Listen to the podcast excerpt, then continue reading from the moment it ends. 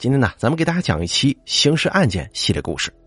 本期故事由大凯为您播讲，名字叫做《三十六年前震惊上海的余双歌案》。一九八七年，上海发生了新中国成立以后本地第一宗持枪抢劫银行的大案——余双歌抢劫杀人案。那是一九八七年十一月十三号，一个阴冷的日子，中午时分。在上海外滩的防洪堤前，一个穿米黄色外套的男青年正专注的盯着黄浦江江面上的“荣兴号”轮船。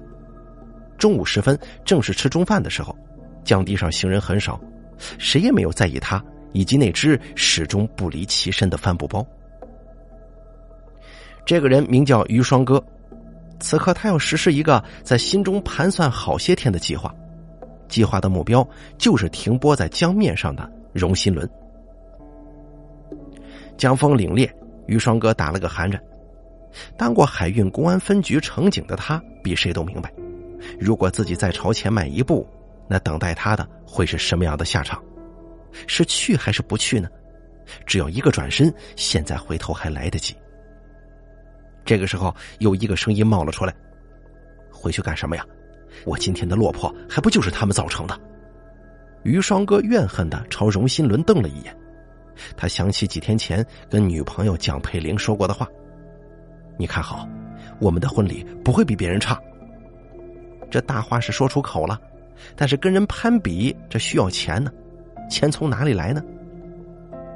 一九八七年，上海一对青年的平均结婚费用是一千块钱左右，这点钱在今天算得上是裸婚了。不过，当时对于于双哥这个每月工资还不足百元的青年来说，这笔结婚费用是个不小的负担。一想到钱，于双哥就觉得这两年自己有点备孕呢。当乘警的时候，不就是贩卖了几条走私香烟吗？竟然被调离到公交公司当了一名卖票员呢。做售票员工资不高，本想靠赌两把手上活络一些，可手气就是那么差。为了消费，为了赌资，他前前后后已经向别人借了上万块了。结婚要钱，讲究生活质量要钱，在别人面前充大佬要钱，就连抽一包拿得出手的香烟也得要钱呢。于双哥满脑子都被一个“钱”字给堵住了。他拍了拍背着的帆布包，里面是他早就准备好的悬凿、羊角榔头和老虎钳等等工具。对着江面上的荣新轮，他阴郁的说。你无情，就别怪我无义了。于双哥熟门熟路的朝着停靠交通艇的北京路码头走了过去。当于双哥登上荣新轮的时候，正是大家吃午饭休息的时间。他运气不错，一路潜到乘警值班室门口，也没遇到一个人。他从帆布包里拿出悬凿，正想撬门的时候，不成想听见有人朝这边走了过来。这毕竟是做贼心虚呀。这脚步声把于双哥吓得腿都软了，他一下子拐进角落隐藏起来。一个对于于双哥来说十分熟悉的人走了过来，他就是荣新轮的乘警于队长。于双哥大吃一惊啊，不是说于队长被调走了吗？他怎么还在船上啊？于队长的出现让于双哥有点发怵，他可没少给于队长添过麻烦，可于队长从没轻视过他。正是那句一笔写不出两个“于”字来，于队长曾经把他当兄弟看待。如果在于队长地盘里犯乱，那岂不是恩将仇报吗？况且一旦查起来，于队长第一个就会想到是他呀。于双哥没敢耽搁，他又原路返回，再一次来到外滩。他心中有一种没做成事的沮丧，他又盯上了江面的茂新轮。下午两点，他再次乘上交通艇。上了冒新轮之后，一下子窜到乘警值班室，用包里的工具撬开了门，然后又撬开了保管枪支弹药的武器库的箱子。于双哥真没想到，这保险箱里头竟然有意外的收获呀！他将箱子里所有的枪支弹药全部抓进包里，正想离开呢，门外传来了脚步声。他不敢冒失，在值班室里躲藏了一个多小时。直到确认外头安全了，这才又乘坐交通艇回到了北京路码头。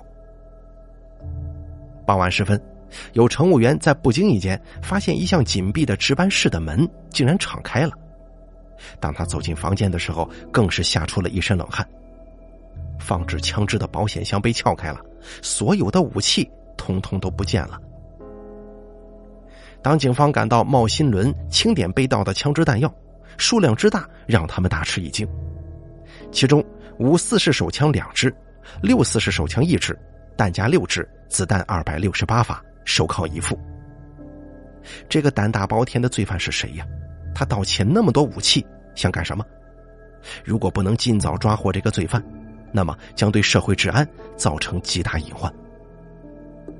在案情分析会上，谁是罪犯困扰着每一个人。二十多年前，上海街头的电子监控还十分稀少，还原罪犯作案的轨迹几乎不可能。分析案情靠的是侦查员们的推理。有人说了，会不会是摆渡的乘客做的案呢？这个论点很快就被否定了。因为乘客不可能知道值班室里有枪支弹药，况且上下课的时间很有限，没有足够的时间可以作案。于是，警方围绕着冒新轮，从船长、大副、二副到水手、伙房和烧锅炉的，都细细展开了调查，但最后又都被一一排除了嫌疑。时间就这样在调查中流失。这天深夜。就在侦查员们向局长崔路汇报调查情况的时候，他的脑际忽然灵光一闪：这个罪犯对城警室内部的情况如此熟悉，我们是不是要转变一下调查方向了？从曾经接触过乘警室的人中间去寻找线索呢？他刚把想法说出来的时候，海运公安局的一位警察马上接口说：“哎，对了，我想起来一个人，会不会是他干的？谁呀？”在场的人一听都兴奋了起来，于双哥呀，他曾经当过乘警，熟悉轮船上的情况。三个月前，他因为赌博和贩卖走私烟草违纪了，被调到公交公司当售票员去了。那么，当时的于双哥又在哪里呢？盗枪后当天晚上十点多钟，他去了朋友徐根宝家里，一进门他就压低声音说：“根宝哥，我干了一件惊人的大事啊！”说着，他从帆布包里取出了手枪和子弹，给徐根宝看，还讲述了上船盗枪的经过。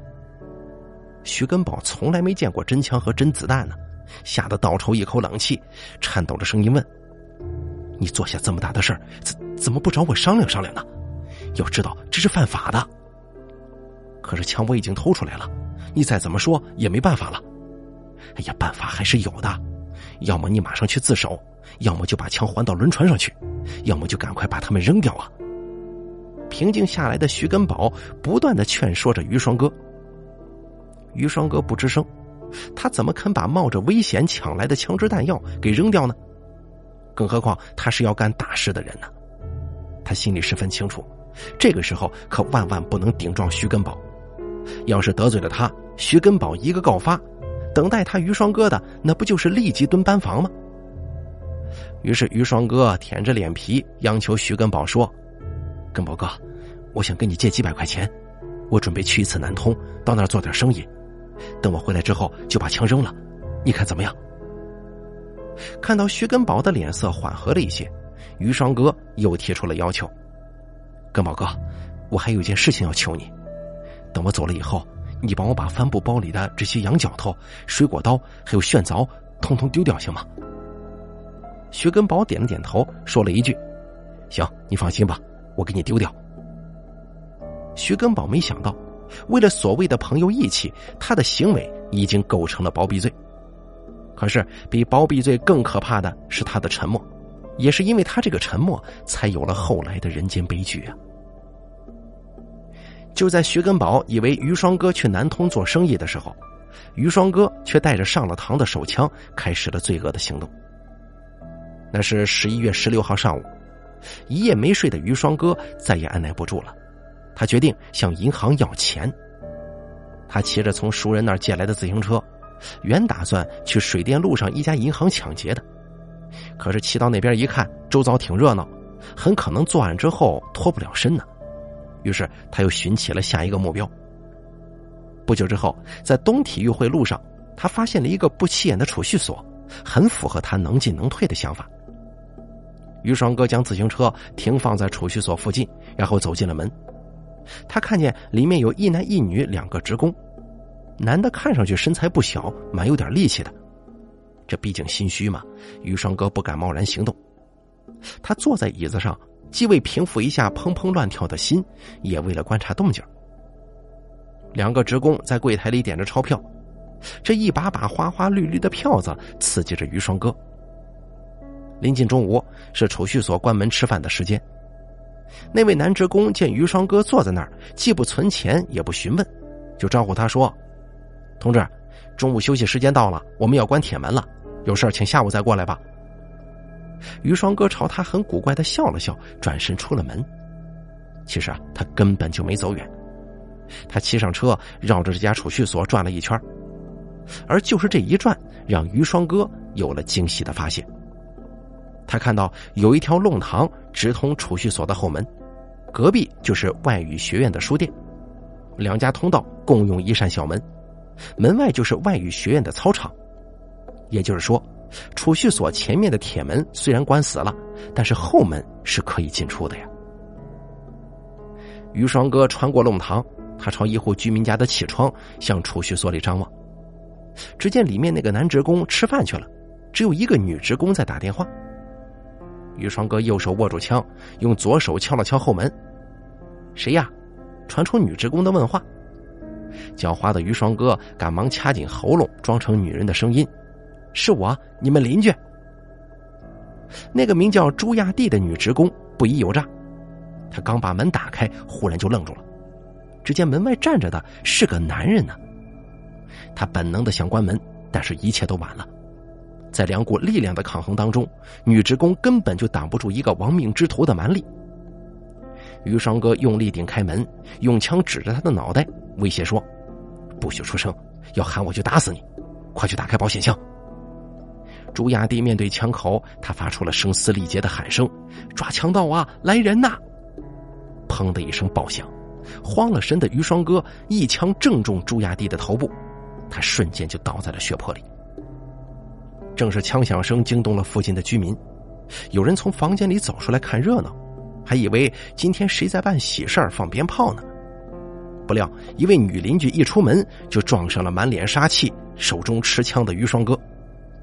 他用枪指着女邻居说：“不关你的事儿，回去。”他傻了，站在那儿还没回过神来。又看见跑出来两个身穿蓝色上衣的男子。十六号的下午，还有一起抢劫案发生在虹口区的一家五金店，三名歹徒闯进店里，其中一个装成哑巴进行看货，趁机抢走了店里的一千元。目击者描述，他看到的三个抢劫者的体貌特征和女邻居看见的储蓄所抢劫案的三个人似乎蛮相像。一时间，银行发生的杀人抢劫的新闻一传十，十传百，引起社会上一片恐慌。面对一个个大盗与小盗的情报，上海警方并没有受到外界的干扰。储蓄所血案发生之后，民警第一时间赶到现场，痕迹专家捡到一枚五四式弹壳，一发五四式枪弹。经过比对，茂新伦和储蓄所两起案子现场留下的指纹都是一人所为。这条线索必须死死的咬住不放啊！事实证明，这个思路是正确的。调查结果很快有了结论：银行与五金店两起案子互不相关。女邻居看到的两个穿蓝色上衣的男子，后来也被确认是外语学院的教师。他们是听到枪响跑出来看个究竟的。银行抢劫案发生后的第二天。现场勘查的侦查员发现了一辆停靠在附近的自行车，这辆车从昨天停到今天，是谁摆放在这儿呢？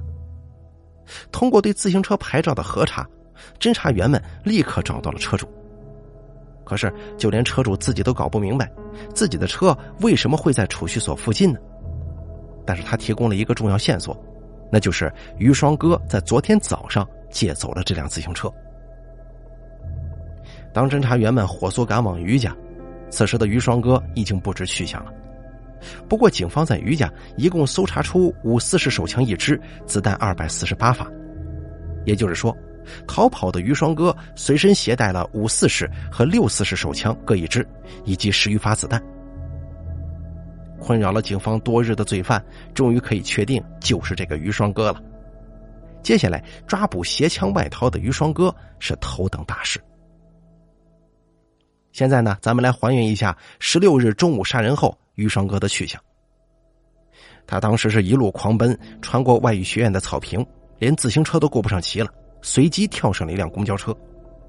这个时候，他想起了女朋友蒋佩玲。黄昏时分，于双哥来到女朋友的工作单位东海船厂，把自己抢银行杀人的事儿都告诉给了女朋友，还问他愿不愿意一起逃离上海。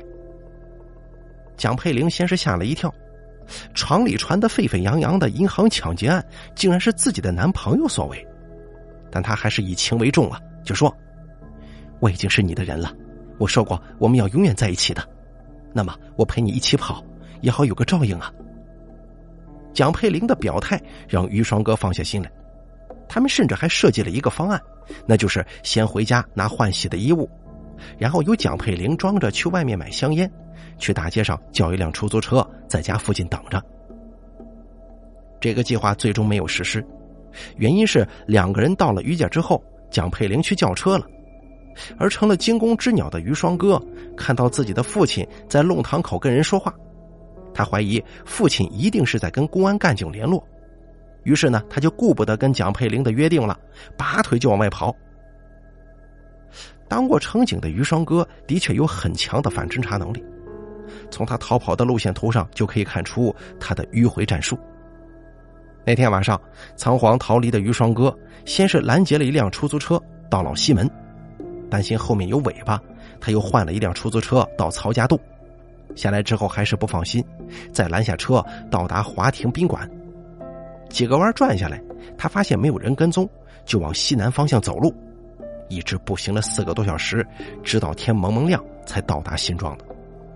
可是他仍旧没有停下脚步，又搭乘长途汽车到闵行，然后再转车到南汇县的北桥，又跳上了去金山县的车。到了那儿之后，于双哥刚想松口气。忽然想到，公安部门肯定会发出通缉令和协查通知的。通缉令当中有关他的体貌特征跟穿着一定会罗列的清清楚楚。他怎么还敢穿着从家里穿出来的黑皮夹克呢？想到这儿，他马上来到一个服装地摊买了一件蓝色制服跟一条军裤。换了衣服之后，他还是不敢停留，赶紧又上了一辆去金山风景的长途车，然后再坐上去嘉兴的长途车。这么一番折腾下来，已经是十八日的傍晚了。这个时候，他才想起自己一整天都没吃过东西了。于双哥在嘉兴的街头吃着粽子充饥，忽然他心中又是一颤：怎么可以这样暴露呢？万一被巡警发现，自己转了一整天的长途车，岂不是前功尽弃吗？是时候该找个旅馆住宿了。